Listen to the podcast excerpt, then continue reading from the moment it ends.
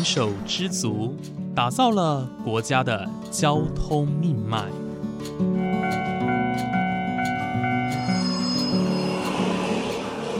翻山越岭，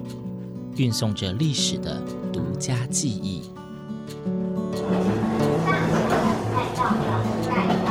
始终不渝，承载着你我的心之所向。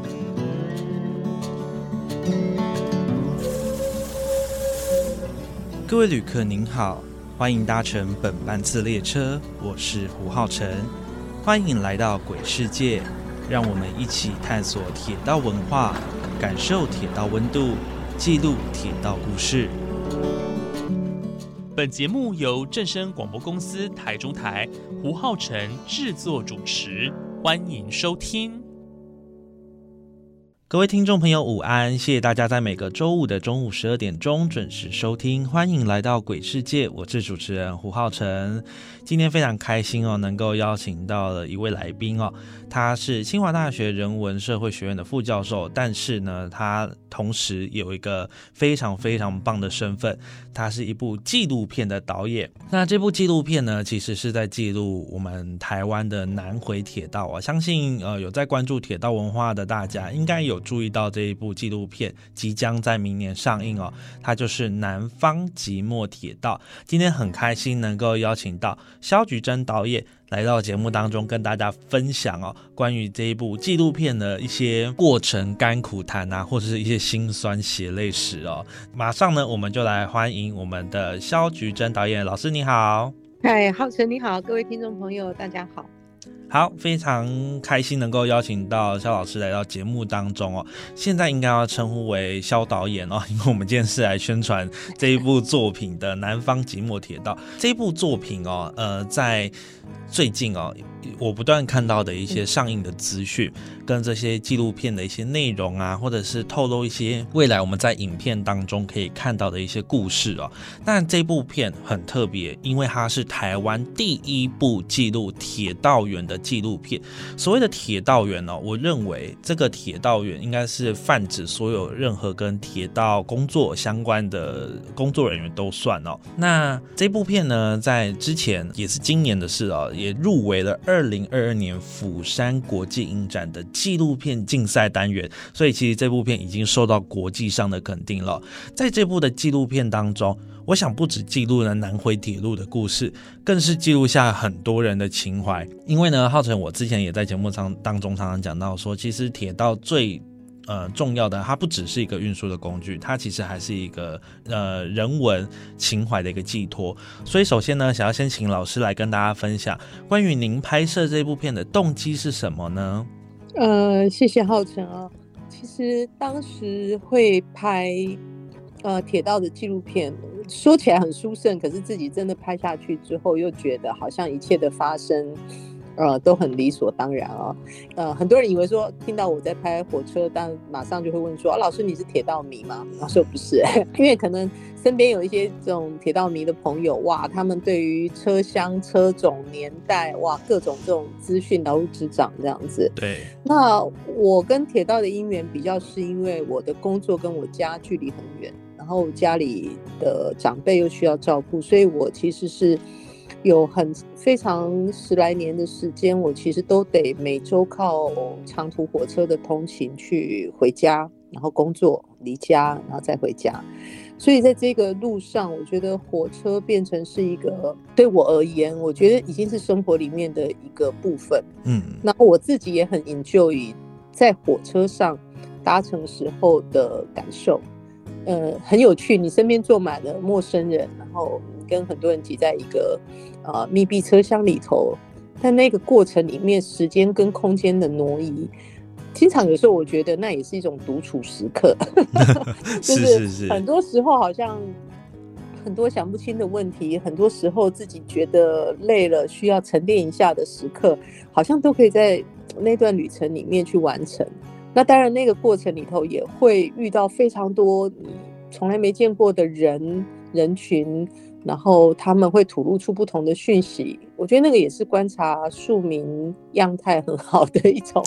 一个田野场域，我觉得非常有趣。是，那当当然也遇到一些危险的状况也都遇过，所以我觉得对火车来说，我觉得我自己是相当有一种呃情怀的。嗯，那为什么会想拍？其实是也因为常常坐火车，所以我一直对于。我们平常能接触到的，我们刚刚浩辰讲的铁道员呢，我们大概就是列车长，买票查票，然后卖卖便当。对。那除此外，我们很难接触到跟铁道相关其他的人。我的意思是说，当我们只是个乘客的时候，那有一次在呃搭乘这个从花莲到台北的火车的路上，在深夜，在晚上很晚了，那我第一次遇到一个卧轨的事件。嗯。那那一次，反正你知道，所有人都吓坏了，火车剧烈晃动，然后，然后整个也在半路上，然后就在那个荒烟蔓草的轨道间，然后再停了两个多小时。那当火车再次启动之后，其实我们当乘客当然忐忑不安，可是在启动之后，我第一次遇到一个状况，是我搭火车竟然会晕车。这对我这种老老乘客来说，搭火车是一上车就可以很快睡着的，对，没错。但是那个会晕车，是因为我觉得司机员在害怕。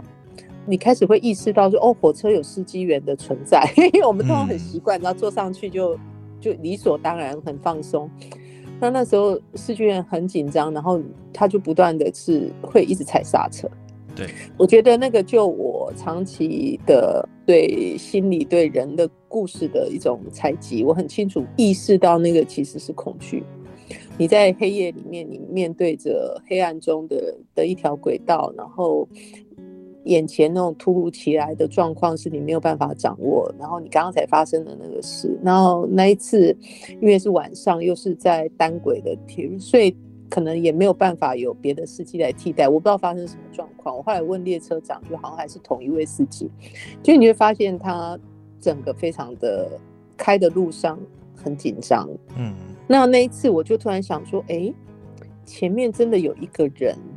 他不是一个只是机器会动，其实有一个人，他是有情感，他是有情绪，他有恐惧，他有压力，可是他很努力，还是要带着这列车要往前行，然后带着我们抵达目的地。然后我突然讲说他是谁，然后我甚至起心动念，他说我那么害怕或那么紧张，我们要不要有个人去前面坐着陪他？就说我那时候还会这样想，所以我那时候就想，哦，好特别，好特别。那后来当然，我觉得在自己不断的在做纪录片创作的过程里面，呃，我一直在想，台湾还有很多故事没有被发掘，我们可以用什么样的视角去寻找阅读台湾的切入点？那有一两次跟朋友聊聊聊，我就觉得铁道文化是一件很棒的一个切入点。然后，但是长期以来没有被好好重视跟整理。应该是说，火车会上报，通常坏事居多。对，好事的 也有一些好事啦，大概就是什么哪哪个特别的列车出巡啊，好，或者是有什么特别优惠的什么活动。但是大多数大的消息都是。意外事故，对我觉得很可惜，很可惜。但其实台湾岛很小，如果你，我想浩辰是也是就对铁道文化相当熟悉。其实我们上了火车，如果不要停下来游乐休息，一天是可以把台湾绕一圈的。没错，这么小的一个岛，然后火车可以载着我们深入到每个县市，然后再绕一圈回来。尤其像我的年纪，我我已经呃这个呃中年了。我们小时候在更小的时候，私家车，台湾经济还没有很发达，不是每一户都有私家车的情况下，我们离家或长途的一种移动，我们依赖都是火车，不是那种什么自己开车啊，不是什么，都是因为火车。所以火车它是一个，我刚说很好是阅读台湾的视角，是因为你透过火车，你的移动，然后城乡的差距，然后甚至聚落的发展。甚至是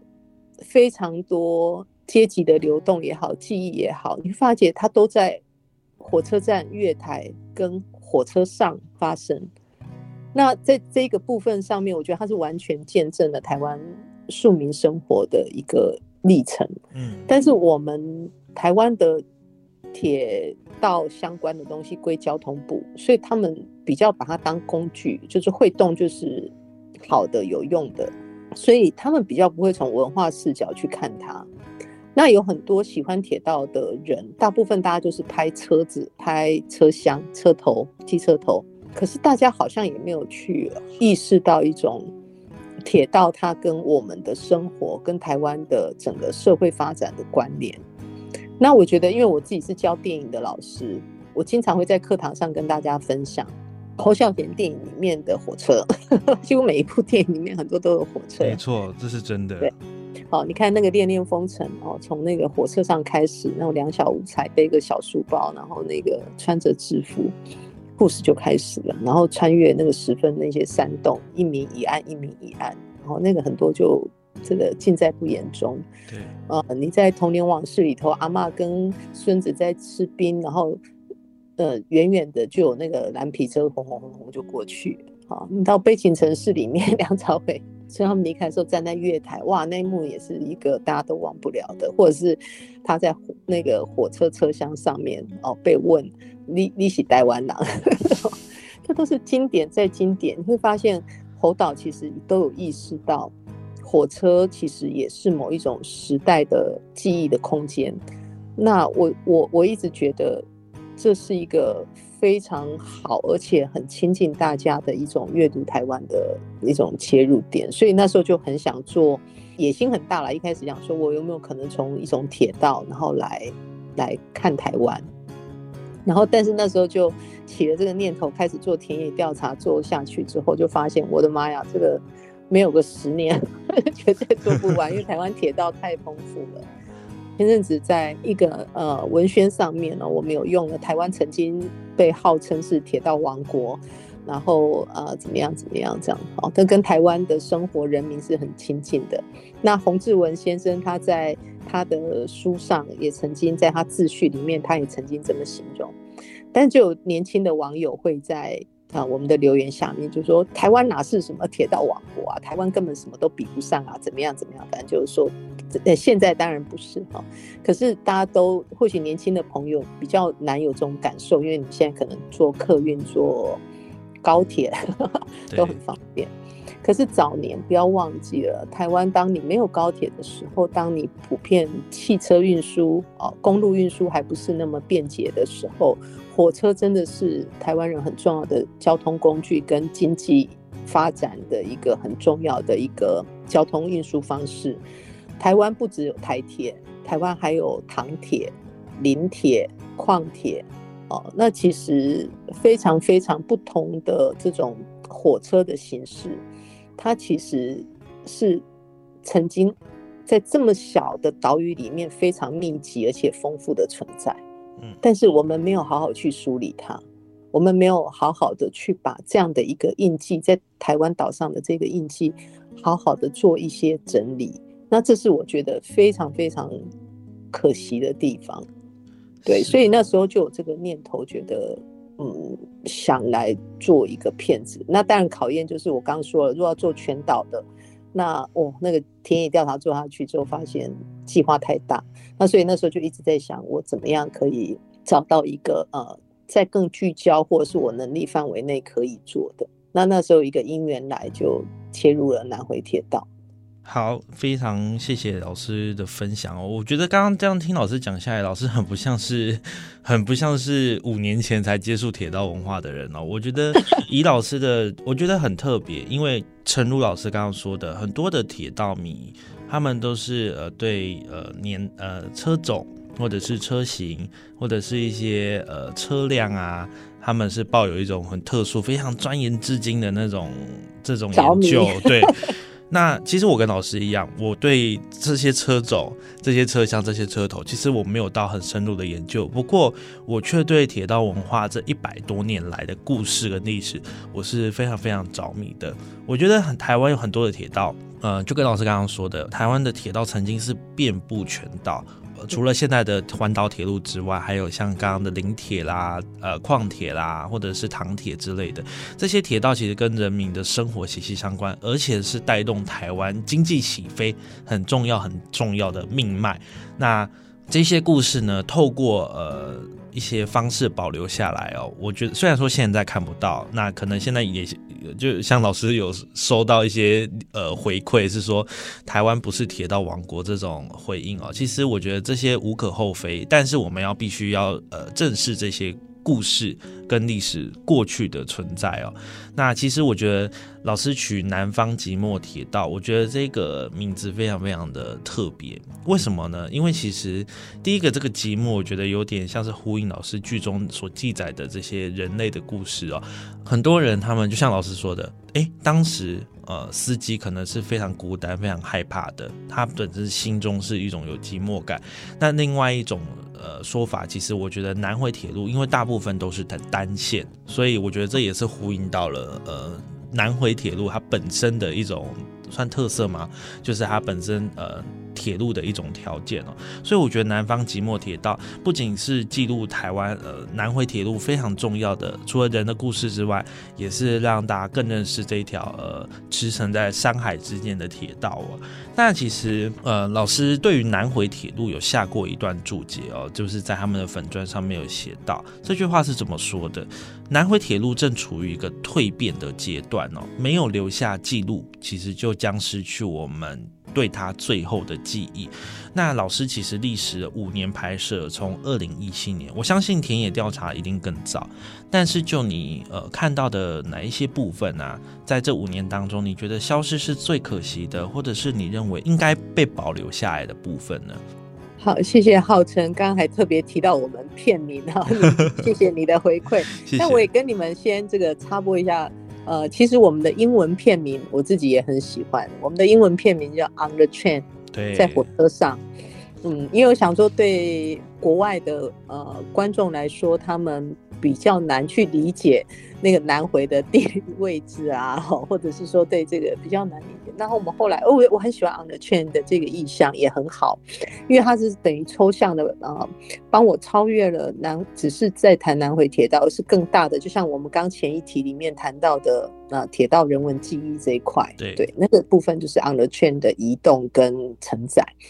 那回到刚刚呃，您问的就是改变跟留下了什么记忆这件事情啊？因为台湾的铁道那个环岛铁路的电气化，其实只剩下呃，我二零一六一七接触的时候，只剩下南回段还没做嘛，其他都做完了。没错。那我那时候刚刚我有跟大家分享说，我原来想做全岛的铁道 铁道文化，从铁道来阅读台湾。我的第一版企划案是这样哦，从铁道来阅读台湾。然后后来发现计划太大，那我那时候在寻找说啊，那我要先做哪一段的时候，我就到处跟很多人问。那呃，中间过程很长啊，哈，有机会再分享。但后面的结论是，几乎好多人都跟我说，导演别考虑了，就是赶快拍南回。好，好好多朋友跟我这样讲，然后理由都是他马上要电气化，他们觉得花东电气化当年没拍到是一个很可惜、很可惜的。真的不止一个朋友，很多人都跟我这样讲。那时候大家对电气化没什么概念，就是电气化就电气化，然后火车速度变更快，很好啊，哈。可是后来才发现，它的整个地景那种铁道地景改变了。你原来很单纯的铁轨旁边，然后很原始的景色，然后现在变成立了一大堆电线杆，然后立了很多的这个电线在上面。然后很多不是电车系列的车，然后也都逐步要淘汰。反正你就会发现，它并不是只是一个速度快跟一个单纯的工程而已，它甚至连月台也很多东西都要改变。然后，所以他们那时候好多人都一直跟我说：“你赶快去拍南回。”好，那因为那一段是唯一还没电气化的环岛铁路里面的最后一段，而且南回又非常特别。那就算你真的去做南回段，如果你是在车上，其实你没有办法去真的那么感受到它的啊，它让你震撼的地方。好，因为我们在火车上嘛，哈，如果是你就是哦，看到看到多良的海啊，哇，好漂亮啊！进到山山区里面，然后隧道好多，然后某一些山区一样，说哇，这些山都没有破坏，好美哦。嗯，然后再转过来，哇，有余温哦，好漂亮，然后就到了。那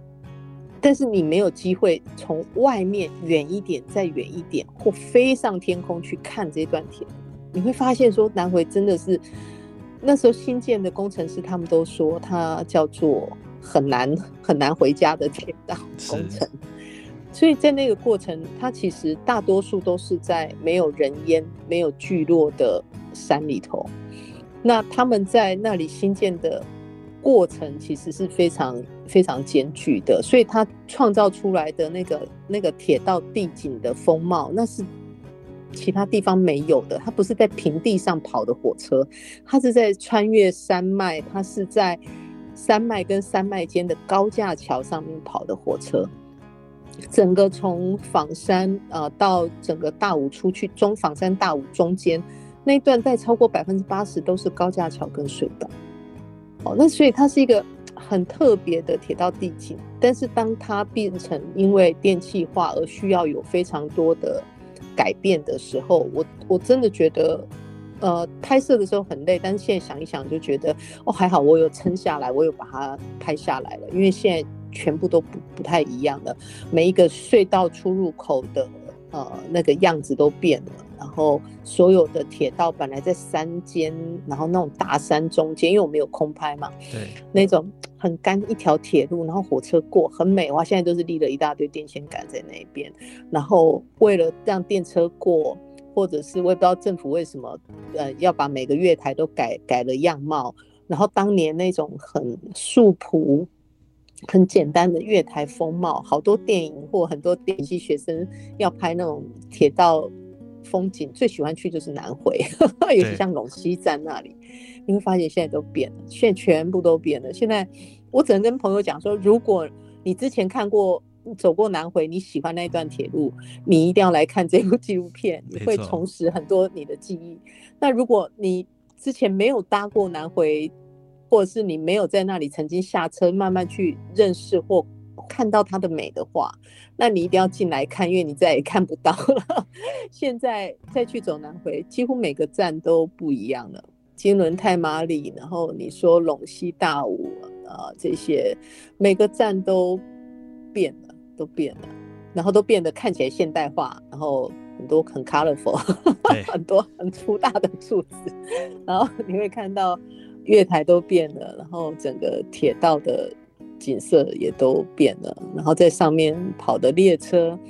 呃，复兴没了，然后莒光没了，我们的阿鲁头也即将要，我们的柴电柴电机车头也即将都要退役了，然后连我们在南回线上最常看到的柴联车也要也要退役了。哦，那我后来发现说，哦。不知不觉在拍的时候没有意识到，后来才发现哦，原来在我片子里出现的东西，不用等到我很老很老之后才变成历史。原来现在有些东西已经是历史了。是，这就是刚刚你跟我说，就说有些你没拍就会觉得来不及，那这完全印证啊，而且不用等未来，现在已是，现在已经是了。所以这个是拍很辛苦，现在还在负债，但是又觉得自己做了一件很有价值的事。在这一集的节目当中呢，肖菊珍老师哦分享了《南方即墨铁道》这部纪录片的一些呃拍摄动机啊，那甚至是还分享了他在拍摄纪录片的时候，诶意外的记录下一些南回正在消失的地景地貌，甚至是列车哦，这些都是让他非常心有戚戚焉的部分。相信听完呃这一集节目的大家，应该也都有感同身受吧？因为呢，台湾的铁路确实正在。在改变当中，变好或变坏，我想大家各自有评断。不过呢，非常庆幸哦，能够呃有这样的一个团队记录下南回铁道在呃不论是人文故事的方面呢，或者是说在自然景观方面最后的身影哦，我觉得这是非常难得的事情。在下一节节目当中呢，肖举珍导演也将继续分享哦，关于他在纪录片哦所拍摄到的一些故事，包括呢刚刚有提到说这部纪录片其实记录下很多铁道员的故事，在这当中呢，他也遇到了很多铁道员哦，包括司机员、站务人员等等的，那甚至是还有遇到以前哦在南回铁路施工新建南回铁路的工程师，那他们呢对于这个南回铁路又有什么样的情情感寄托？另外呢，最后老师也要分享他的集资计划啊，拍摄一部纪录片其实非常耗费时间和精力。那当然呢，支出预算呢也是他们。们的很大很大的一个负担。老师也将分享他的集资计划以及他募来的这些款项，除了在制印拍片的成本上，未来呢有什么样相关的呃计划是运用在铁道文化推广上面的呢？更多精彩内容，请继续锁定下周同一时间的，欢迎来到鬼世界，我们下周再见喽，拜拜。